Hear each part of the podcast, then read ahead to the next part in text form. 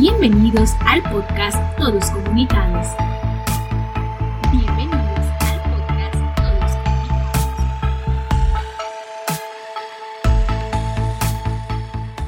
Hola, bienvenidos a un nuevo episodio del podcast Todos Comunicados. En este nuevo episodio hablaremos acerca del capítulo número 4 como tema Una ecología integral.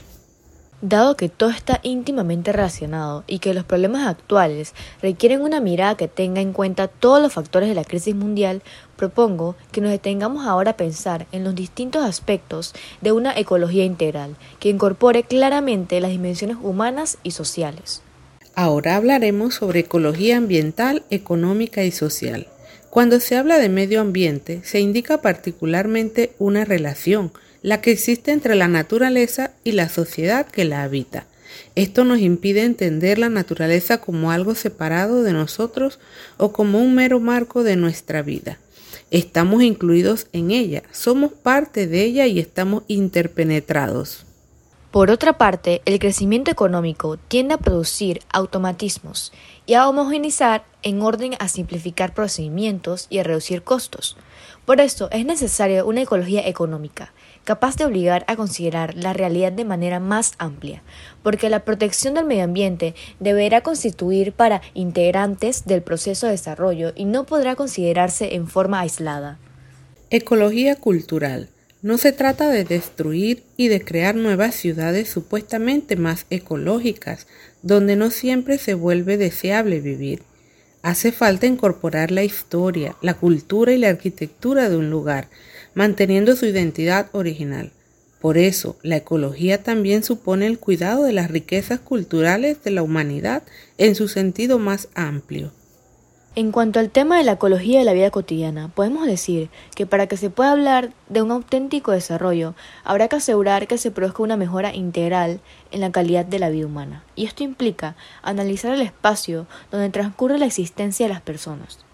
Hace falta cuidar los lugares comunes, los marcos visuales y los urbanos, que aumenten nuestro sentido de pertenencia, nuestro sentimiento de estar en casa dentro de la ciudad que nos contiene y nos une.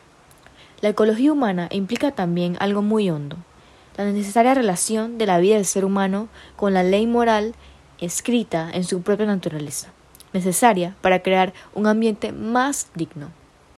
El principio del bien común presupone el respeto a la persona humana en cuanto tal, con derechos básicos e inalienables ordenados a su desarrollo integral. También reclama el bienestar social y el desarrollo de los diversos grupos intermedios, aplicando el principio de la subsidiariedad. Entre ellos destaca especialmente la familia, como la célula básica de la sociedad. Justicia entre las generaciones. Cuando pensamos en la situación en que se deja el planeta a las generaciones futuras, entramos en otra lógica la del don gratuito que recibimos y comunicamos. Si la tierra no es donada, ya no podemos pensar solo desde un criterio utilitarista de eficiencia y productividad para el beneficio individual, sino que estamos hablando de una actitud opcional, sino de una cuestión básica de justicia, ya que la tierra que recibimos pertenece también a los que vendrán. ¿Qué tipo de mundo queremos dejar a quienes nos sucedan, a los niños que están creciendo, esta pregunta no afecta solo al ambiente de manera aislada, porque no se puede plantear. Si no está latiendo esta pregunta de fondo, no creo que nuestras preocupaciones ecológicas puedan lograr efectos importantes. Pero si esta pregunta se plantea con valentía, nos lleva inexorablemente a otros cuestionamientos muy directos. ¿Para qué pasamos por este mundo? ¿O para qué vinimos a esta vida? ¿Para qué trabajamos y luchamos?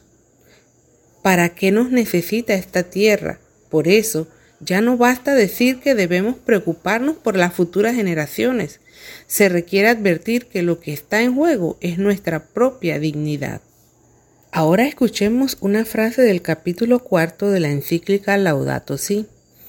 La tierra no es un bien económico, sino don de Dios y de los antepasados que descansan en ella un espacio sagrado con el cual necesitan interactuar para sostener su identidad y sus valores.